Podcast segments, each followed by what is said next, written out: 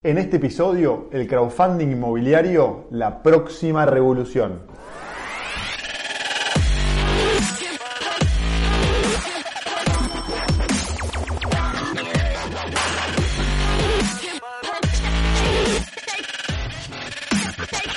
Esto es el Fede Teso Show. Mi nombre es Federico Tesoro y te doy la bienvenida al episodio número 110 del Fede Teso Show. Hoy vamos a hablar de un tema muy interesante, una de mis inversiones preferidas, el mercado inmobiliario comercial o las inversiones inmobiliarias comerciales que se acceden a través del crowdfunding inmobiliario. Entonces el objetivo de este episodio principalmente son dos. Primero, explicarte qué son las inversiones inmobiliarias comerciales y por qué me gustan tanto y por qué me parece que todos los inversores tendrían que tener una parte de su patrimonio en este tipo de inversiones, por un lado. Y segundo, explicarte qué es el crowdfunding inmobiliario, que es una forma que te permite acceder a las inversiones inmobiliarias comerciales que hace algunos años eran imposibles de acceder, salvo que seas un mega inversor, un Bill Gates, un Lionel Messi o un fondo de pensión. Bueno, esto hoy está cambiando. Pero primero, déjame retroceder retroceder muchos años atrás, en el año 1995, que fue cuando yo empecé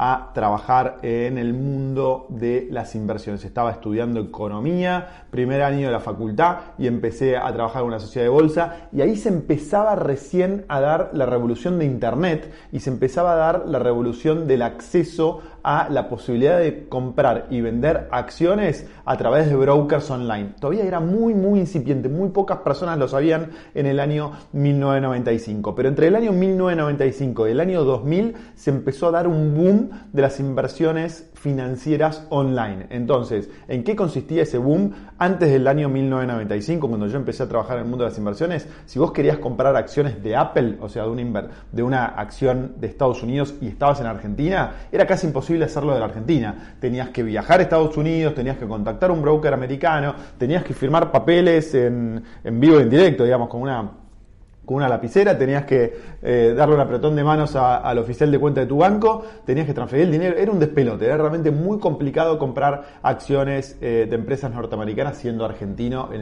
el, año 1995. Ahora, gradualmente eso empezó a cambiar y empezó en el año 1995, pero en el año 2000 se dio un boom de los brokers online. Empezaron a aparecer nombres que hoy son muy famosos, pero ahí eran startups como E-Trade, Interactive Brokers, eh, Scott Trader, Merrill Lynch, Charles Schwab, un Fidelity, un montón de brokers. Hubo más de 200 brokers en ese, eh, en ese entonces. Entonces, a partir de ese momento, en primer lugar para los inversores norteamericanos, pero gradualmente a los, inversores individuales de todo el mundo, comprar y vender acciones de, empresas norteamericanas, pero también de todo el mundo, empezó a ser cada vez más fácil. Solo tenías que abrir una cuenta en un broker online y a partir de ese momento podías comprar acciones de Apple, acciones de Nike, acciones de Ford, acciones de China, acciones de Brasil, acciones de Europa, lo que se te ocurra. En un, haciendo un clic, dos clics, transfiriendo dinero desde tu cuenta bancaria era muy fácil empezar a comprar y vender acciones y eso fue realmente revolucionario a partir del año 2000 que empezaron a surgir esos brokers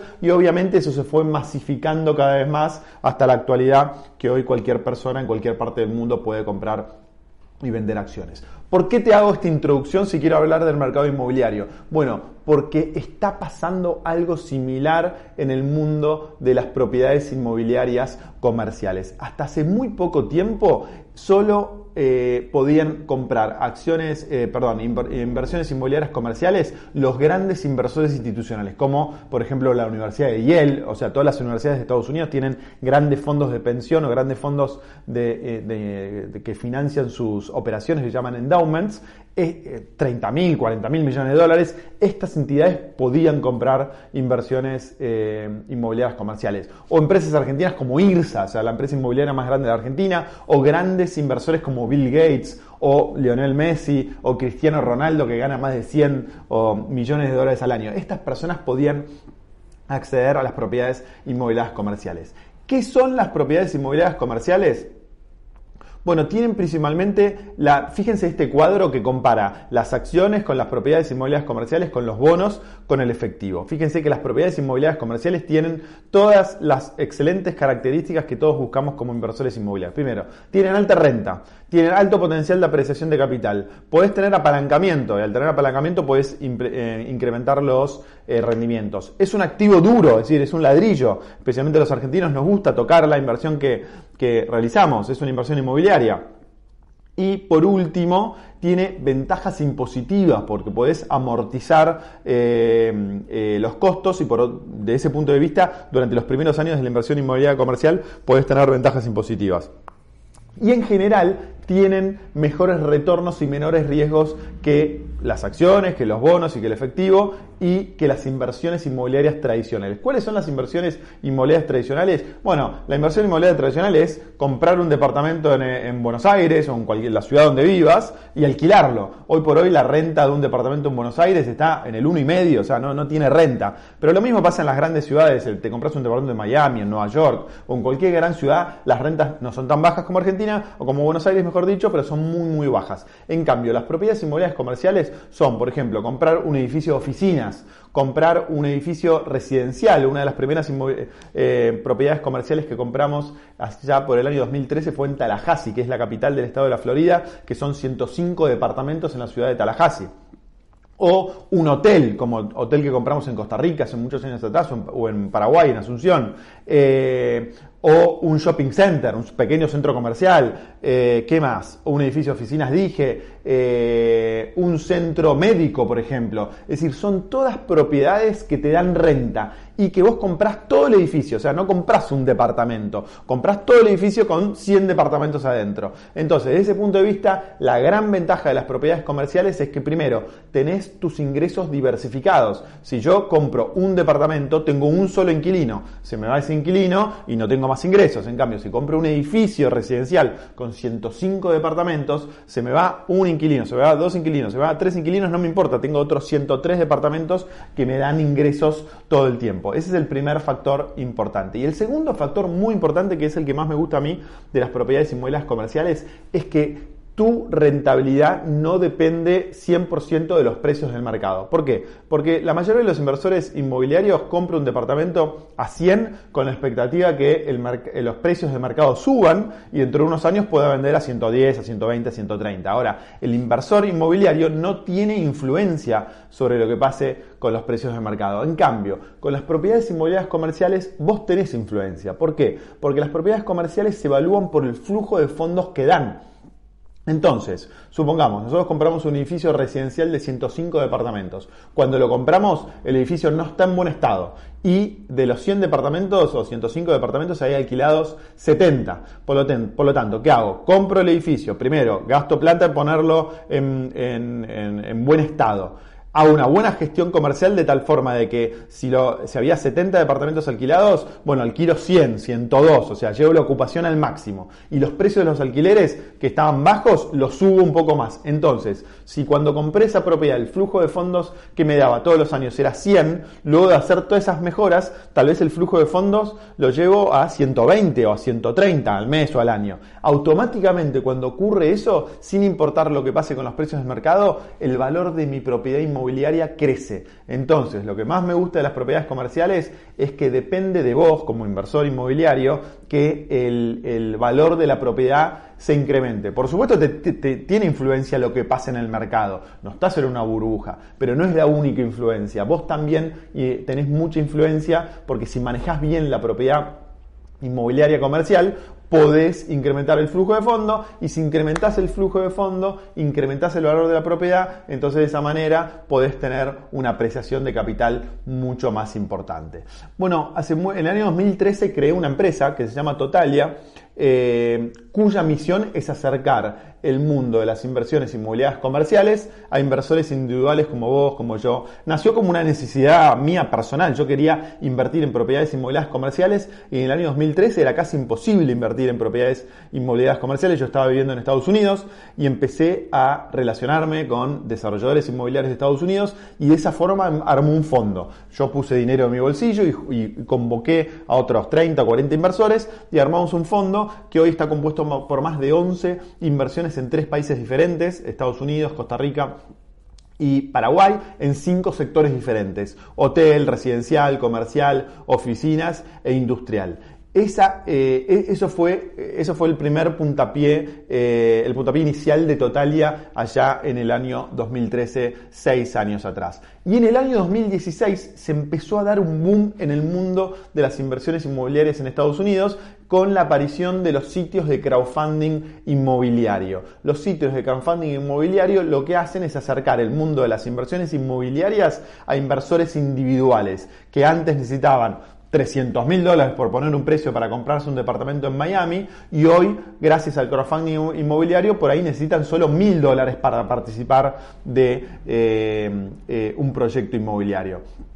Entonces, ¿qué, ¿cómo funciona el crowdfunding inmobiliario? Les voy a mostrar una, un slide que lo muestra muy, muy claramente. A la izquierda tienen el desarrollador, que tiene un proyecto inmobiliario. En el medio está la plataforma de crowdfunding, en nuestro caso es Totalia, y en la punta derecha están los inversores. Entonces los inversores lo que hacen es a través de la plataforma de crowdfunding acceder a un proyecto de real estate. Ese proyecto de real estate supongamos que tenga un valor de 300 mil dólares en el caso de un departamento. Bueno, pueden, por irme a, un extremo, pueden invertir este, 300 inversores 100 dólares por, por, decir un, un, monto, y llegan a financiar el 100%, 100 de un proyecto eh, eh, de, de, real estate, o 100 o 1000 o lo que sea, depende del el valor del proyecto. Entonces, así funciona el crowdfunding inmobiliario y así funciona eh, Totalia.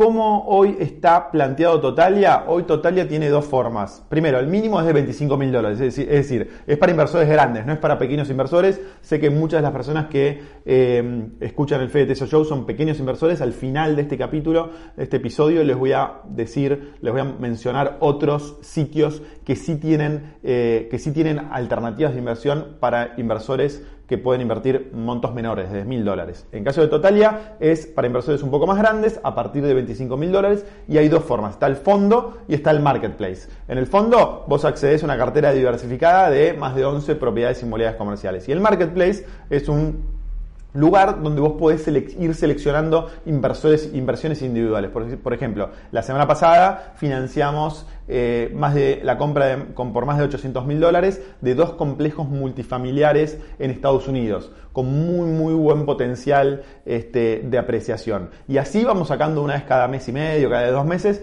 nuevas alternativas de inversión y cada uno de los inversores va eligiendo la alternativa que más le guste. ¿Cuáles son los eh, otros sitios que permiten acceder a inversiones inmobiliarias a través del crowdfunding inmobiliario? Uno es Crowdium, Crowdium, Crowdium, C-R-O-W-D-I-U-M.com tiene muy buenas alternativas, no tiene inversiones inmobiliarias comerciales que son las que más me gustan a mí, tiene inversiones inmobiliarias tradicionales, pero que la verdad para empezar eh, son muy interesantes y BrickSafe es el otro sitio que .com, bricksafe.com, que está más focalizado en, inversiones internacionales, tampoco son inversiones eh, inmobiliarias comerciales, pero también es una muy buena forma de empezar. Y el otro sitio, que si bien no es de crowdfunding inmobiliario 100%, sino que tiene todo tipo de inversiones, es csocio.com, que te permite invertir en un montón de cosas. Yo no lo conozco en profundidad. Lo que siempre digo es, hay que analizar cada inversión en particular para ver si es buena, mala o regular. No se puede decir, bueno, sé socio es bueno o malo. Depende de la inversión que te ofrezcan, digamos. Tenés que analizar muy bien la inversión que te ofrecen, pero csocio.com también tiene este, proyectos inmobiliarios que puedes acceder. Entonces, para ir cerrando este capítulo. El crowdfunding inmobiliario, en mi opinión, está eh, produciendo la misma revolución que se, se, dio en el mercado financiero entre el año 1995 y el año 2000. Eh, y que todavía hoy eh, se, está, se, está, produciendo, que permite que cualquier inversor eh, pequeño pueda comprar acciones de cualquier empresa de cualquier parte del mundo mediante fondos, mediante ETFs, etcétera, etcétera. Yo creo que en la actualidad, em, la revolución empezó en el año 2016, estamos en el año 2019, estamos en el medio de la revolución, recién se están dando los primeros pasos. Yo creo que con el tiempo de acá 5 o 10 años va a ser muy común comprar, eh, que un pequeño inversor como vos o como yo, como cualquiera de las personas que está escuchando este episodio,